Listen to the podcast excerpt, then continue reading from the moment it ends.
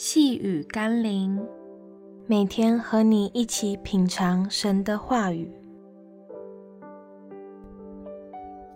基督好门徒，今天我们要一起读的经文是《罗马书》第十二章第十五节：“与喜乐的人要同乐，与哀哭的人要同哭。”近年来，人们开始重视心理咨商与辅导。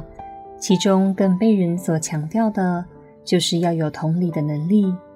当我们发挥同理心，才能帮助人从他的情绪或其他的问题中走出来。其实，圣经早就告诉我们，在基督里合一的人际关系是可以带来医治与和睦的。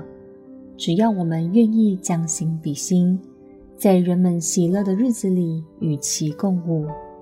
在对方忧愁的日子与他同哭，那么将会有更多人的心灵得到安慰、鼓励、医治和释放。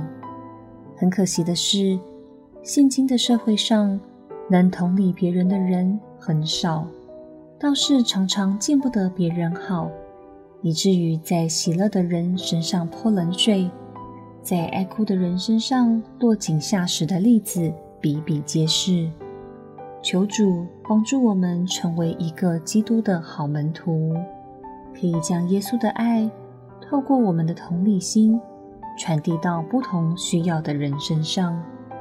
让我们一起来祷告，求主给我怜悯的心，让我更多的去体会身边的人的感受，使我可以与他们一起笑，一起哭。使我不是活在自以为意的骄傲里，而是可以活在真实的人情世故中，并把好的影响力带给人群。奉耶稣基督的圣名祷告，阿们。